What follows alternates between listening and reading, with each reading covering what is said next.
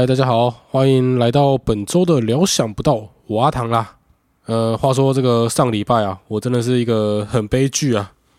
本来是有约来宾录了一集蛮有趣的节目，哎，那这个真的是我觉得近期录的最有趣的一集啊。不过世事难料嘛，人生就是很容易发生这种你想都不会想到的意外。那天我录完的感觉，真的觉得哦，好棒哦，终于录出一个有趣的东西了。结果。在我上礼拜四，因为最像最近都改成礼拜五上片嘛，那我那天礼拜四在处理音档的时候，发现靠背，我那个时候录音录太小声了。那录音录太小声这个东西呢，是如果只有小声一点点，通常是可以用后置软体去把它推回来。可是我那个真的是，呃，录到有点。小声到有点夸张啦，就是我没有办法用后置软体去推它。如果推的太多的话，那个声音会爆掉，所以就所以那一集我想说，哦，这样真的是不能用。那我有试了一些方法，像我有上网 Google 了一下，有些怎么处理的方法，但是试了一下，好像都没办法处理这个状况，所以就很可惜，上礼拜就开了一个天窗。上礼拜我邀请的来宾啊，我们聊的话题是关于动画的话题。诶，大家应该知道，其实我是一个很宅的人。嗯，从小到大也看了很多的动画、卡通啊，有的没的。那上一集我的来宾主要就是跟我聊这方面的话题。唉，可惜了，我再找时间再跟他重录一次吧。嗯，我的音档啊。好了，那。前面有讲到说，其实其实我是一个很宅的人嘛。那除了说看卡通以外啊，我平常还有一个兴趣就是看运动比赛。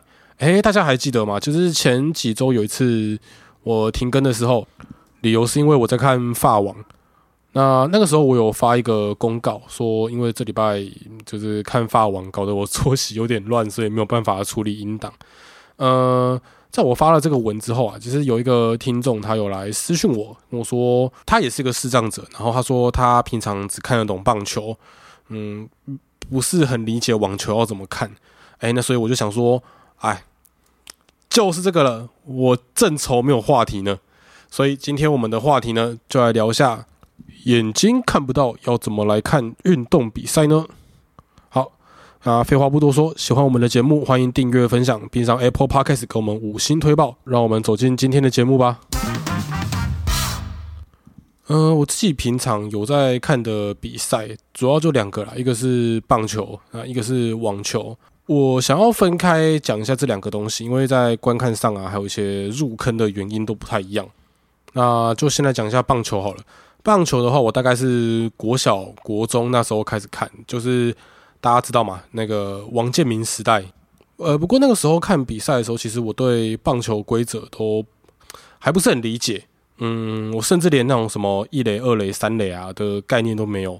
我小时候一直觉得说，哎，为什么要打安打？说打安打打那么多不能得分，为什么不直接打一发全垒打就好了嘞？呃，然后我后来才知道，哦，其实 大部分的分数都是用安打累积出来的。啊，不过这个时候很多人就会问，那那个时候我竟然连这都看不懂，那为什么我要看棒球？嗯，就跟风吧，对啊，就大家都知道嘛。那个时候以前新闻报很大，王建民的新闻都，然后班上同学什么也都会讨论，所以就有一搭没一搭的这样看着。哎，不过讲到我不懂棒球规则这件事情啊，我觉得其实也不能怪我。那时候我的入坑是看王建民嘛，就是大联盟比赛。然后台湾的大联盟比赛，其实我觉得那个转播的方式其实蛮美式的啦。我我后来才知道那个叫美式风格，就是他们的主播，我感觉他们的主播不是很认真在看比赛，就是他们会有一搭没一搭的闲聊一些别的话题啊，比如说现在打击的这个球员他有什么小故事啊。啊，或是他最近在的社区软体啊，部落格啊，对，那时候还是部落格，部落格啊，上面什么是不是发了什么文章啊？比如说他家死了一只小狗什么的，我说干关我屁事。呃，虽然其实是蛮有趣的，可是当以前一开始对规则还不了解的时候，那你要听主播跟攻击瓜无微不微，就是会更难理解比赛状况发生什么，比赛发生什么事情。因为你不，我们的状况不像一般人嘛，可以看可以看电视画面，所以这真的是单纯听主播在叙述。那如果今天主播又不是很认真在讲场上的情况的话，那对我们来说，呃，了解场上的状况就真的是比较困难。对我那时候一个初学者来说，我也会比较难理解棒球到底要怎么玩。呃，真的到我开始看懂棒球，应该是到后来看的那个卡通《棒球大联盟》，呃，突然又宅起来了。那《棒球大联盟》它网络上很多评语啦，说他是无脑热血番啊，作者自爽啊，什么之类的。那可是，毕竟他是一个做给全年龄向，呃，甚至是没有看过棒球的人也可以看的一个动画影片。所以它里面其实有很多你平常看棒球的疑惑，呃，动画里面的角色都会有人帮你问，呃，比方说为什么这球明明就打到了，然后打者还不能上垒，然后继续跟那个投手缠斗，那反正就会有人帮你问这种问题嘛，那你就会理解到哦，原来棒球比赛有可能是怎么进行的。我也是那时候才知道，原来有界外线这种东西，就是球只要打到线外面，它就是一个比赛停止的状态。我真的是看了《棒球大联盟》才知道呃，虽然说这部动画在网络上被被 PTT 酸的很惨了，但我我觉得其实嗯没这么糟啦，反正就看个热血而已嘛。谁小时候没有幻想过自己可以拯救世界，对不对？我说我觉得这没什么啊。然后到后来就是大联盟看一看，棒球大联盟看一看之后，我开始看那个中华职棒，诶。这时间序其实有点乱了。看中华职棒的时间大概是，呃，我有点忘记是看棒球大联盟之前还是棒球大联盟之后，反正可能也有可能是差不多时间了。我是从那个统一师三连霸零七、零八、零九的时候开始看，然后支持统一师其实，呃，除了因为他是那个时代最强的球队以外，再来另一方面就是因为我我台南人嘛，然后我是反向迷。呃，什么叫反向迷？就是只要兄弟像跟任何一队比赛，我都支持另外一边。然后那时候三点八的时候，刚好有两年是对上兄弟，所以我就觉得哦，可以把兄弟按在地上磨的统一好强啊！我决定要支持这一队。那为什么要讲到中华职棒？呃，其实是因为我想要带下一个话题，就是去现场看球的这件这件事情。嗯，其实。我想在家里看球的话，大家应该都可以想象吧？大概就是听转播嘛，听主播讲什么，然后主播球评啊会跟你形容说现在场上发生什么状况。哦，对，这边要稍微讲一下，我觉得中华职棒的以前小时候看那个未来体育台，中华职棒的转播真的是把场上的状况讲得很清楚。对，就是。它不是那种美式风格，但我其实没有说哪一个好哪一个不好啦。但是就是以我当初还不是很懂棒球规则的一个俗人来说，我会觉得，呃，中华职棒的球品啊，还有主播他们的讲解，真的是让我更理解棒球这个运动。不过也当然啦，到后来真的看得懂棒球之后，会觉得哦，你们讲那什么，不要一直跟我重复场上发生了什么事情，好不好？让我大概知道一下就好。好了，然后这是在家看球的状况嘛？那还有一种状况是，其实从我开始看中华之邦之后，我有另外一个兴趣，就是我喜欢进场看球。就不管是跟朋友或是跟家人，都都都喜欢进去啊。就我觉得进场去感受那个气氛，其实真的蛮有趣的。尤其像台湾的职棒，就是每个打者都有自己的加油曲。那你进去，你进场的时候，你就可以合法的跟着旁边的球迷，就是。不会有人觉得你小诶，你就可以跟着旁边的球迷一起勇敢的把那个应援曲吼出来。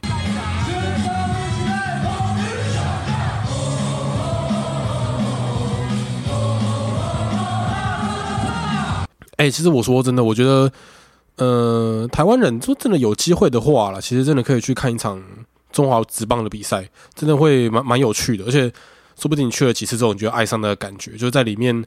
跟大家一起大吼，然后特别是有工作的人，我觉得在上班有上班之后啊，其实我们很多时候会需要出去跟大家一起吼一吼、叫一叫，把那个压力释放出去。我真的觉得棒球场是很适合做这件事情的地方。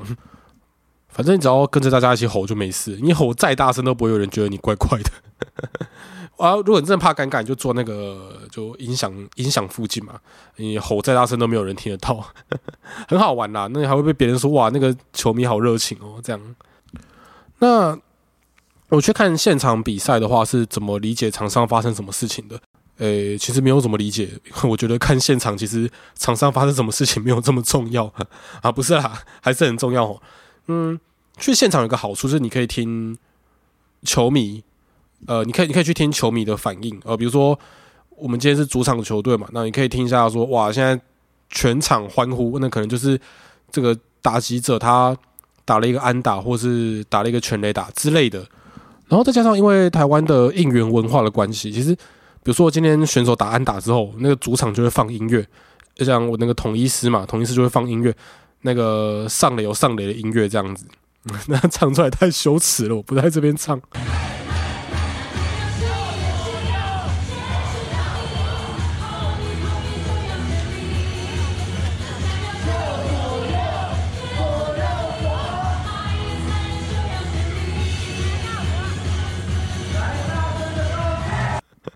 然后，像守备的时候，如果说投手已经投到两好球，在一个好球就要三振对手的时候，那个场边也会放音乐，再来一球，再来一球，三振他。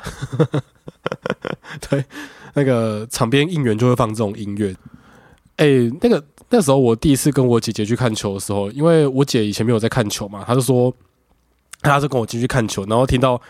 量好球之后，场边放这个音乐，我姐就跟我说：“ 哎，身为一个教育者，我没有办法接受看到这么多人在我面前霸凌对面的球员，我们应该要鼓励代替责骂，爱心取代霸凌啊！” 啊，然后两个礼拜之后，他也开始跟我在那边再来一球，再来一球，三振他。哎呀，我是说。其实我觉得霸凌这种事情，我是潜藏在每个人心中的黑暗面。嗯，那我们去球场上就可以勇敢的把它释放出来。啊，我这边宣导一下了，不不鼓励霸凌啊。但是如果你内心真的有一片黑暗想要释放出来的话，哦，那棒球场真的是一个好地方。呃，怎么讲？棒球迷的特色就是没有同理心。那我们只要一起去球场，就可以把自己没有同理心的那一面释放出来。哎，不过讲到这个，我就想到。我前阵子听了一个 podcast 频道，它叫做台北市立棒球场，它是一个我很喜欢的球评，叫曾文成。那他跟他的朋友叫梁公斌，他们就是做这个节目，这个 podcast 节目，然后他们会去访问一些球员啊，或者一些名人啊，就请他们分享一下他们对棒球这个东西的参与的过程。那他之前在最近这一季，他一开始就访问了一个大来宾，就是我们的副总统赖清德。那赖清德他其实是一个统一师的球迷，他是铁杆的统一师球迷。他在那个节目里面就有讲到说，他觉得其实我们就是要有一个支持的对象，才可以被称作是球迷。哎，其实我觉得这句话讲的很有道理，就是你要有一个支持的对象或者是球员，然后你看着他的表现起伏，然后可能有喜有乐嘛，呃，有苦有悲啊，这样子那。跟着他一起去参与这个比赛的过程。当你有一个支持对象的时候，你就可以去享受比赛这件事情。像我就是支持统一式的球球迷嘛，所以统一师的状态啊什么的，就是我会觉得我想要看到他赢，所以他们在比赛的时候，我参与感就很高。讲到这个，就想到我一开始看中华职棒的时候，其实不太不太敢跟同学说我在看中华职棒，因为那时候中华职棒刚好在一个假球风暴嘛，那。其实很多人都说，你跟别人说你在看中华职棒，人家就说你干嘛看那个低水准联盟，然后就都打假的比赛，有什么看？呃，我的想法其实很简单啦，我觉得就因为大环境不好，那就因为你身边很多就打假球啊、做坏事的人，所以我觉得更应该要去鼓励那些在场上努力奋斗的球员。也刚好很幸运啦，就是我支持的统一师，在我支持他的十几年之间都没有发生什么不好的事情。对啊，所以我就持续支持下去了。虽然 今年上半季可能又，唉，算了，不说了。我是觉得机会渺茫啦，但没关系啦，看球就开心嘛。好，然后讲到支持的对象哦，其实跟我下一个要讲的话题有关系。下一个要讲的话题是我前面有讲嘛，我除了看棒球以外，我还有看另外一个项目叫做网球。呃，我会看网球的话，其实是因为我有一个非常喜欢的球员叫做 Rafael Nadal。呃，他是一个前世界排名第一的网球球员。那我会支持他，其实是因为我那时候看他比赛的时候，他是一个未满二十岁，然后就已经排到世界第二的人。超级强者，天才。只是说他为什么会是世界第二？因为他前面有一个更强的人，那个人叫做 Roger Federer。呃，Roger Federer 是一个天才型选手，他是一个非常全面，就是在什么场地都可以表现的很好的一个选手。啊，我这个人其实就是很讨厌天才，对我讨厌完美的人，所以我就觉得，哦，啊，我就看 Nadal 这样子挑战他，我觉得超热血，所以我从。那到我还是世界排名第二的时候，就支持他，就是很想要看他打败费德罗。他的比赛，只要是台湾有播的那种，台湾最常播的网球比赛是那个大满贯嘛。那只要大满贯有播到他的比赛，我基本上能看的话，都会尽量去看。好，那讲到看比赛，就来回答一下那个听众的问题啊。听众跟我说，他只看得懂棒球，很看不懂网球。他说他好像不是很理解网球是怎么比的。呃，基本上我我讲一下，我觉得网球其实比棒球还要简单很多，因为你打网球的时候，你那个拍子打到球就会有声音嘛，然后你就听球打过去，然后就听对面在那边跑跑跑跑跑，那个跑步也都会有声音啊，你就听他能不能跑到那个地方，然后把球再打回去。我觉得这参与感其实蛮高的，然后再加上网球每一球都会报比分，所以你可以很清楚的理解到现在场上发生了什么事情。对我觉得。网球算蛮好懂的，甚至于我还可以看那种就是没有台湾没有中文转播的网球比赛，就至少可以理解场上发生什么事情了。那只是说，呃，没有中文转播的话，你会少知道一些说球员刚才做了一个什么动作之类的啊，或者是说球员跌倒啊、滑倒什么状况，你可能会没有办法那么快理解到发生什么事情。对吧？那我觉得看懂网球，其实你只要懂规则，就算你看不到荧幕，也可以看懂网球。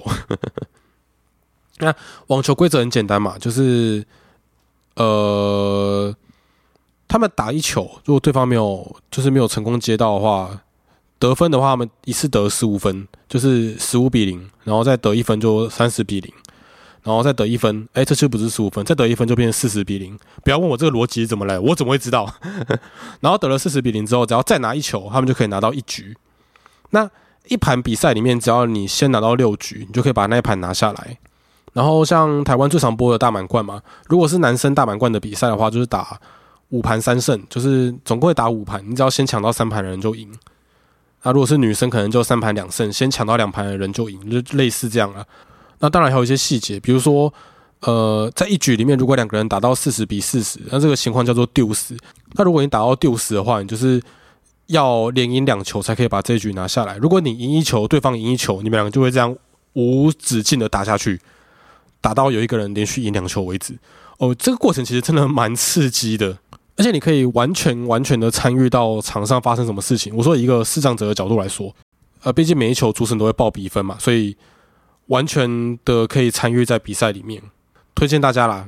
如果是视障朋友的话，你们真的可以去观赏一下网球比赛。那像下礼拜一要开始那个四大满贯之一的温布顿锦标赛，也是一个非常大型的比赛了。那大家有机会的话，可以去看一下这个比赛。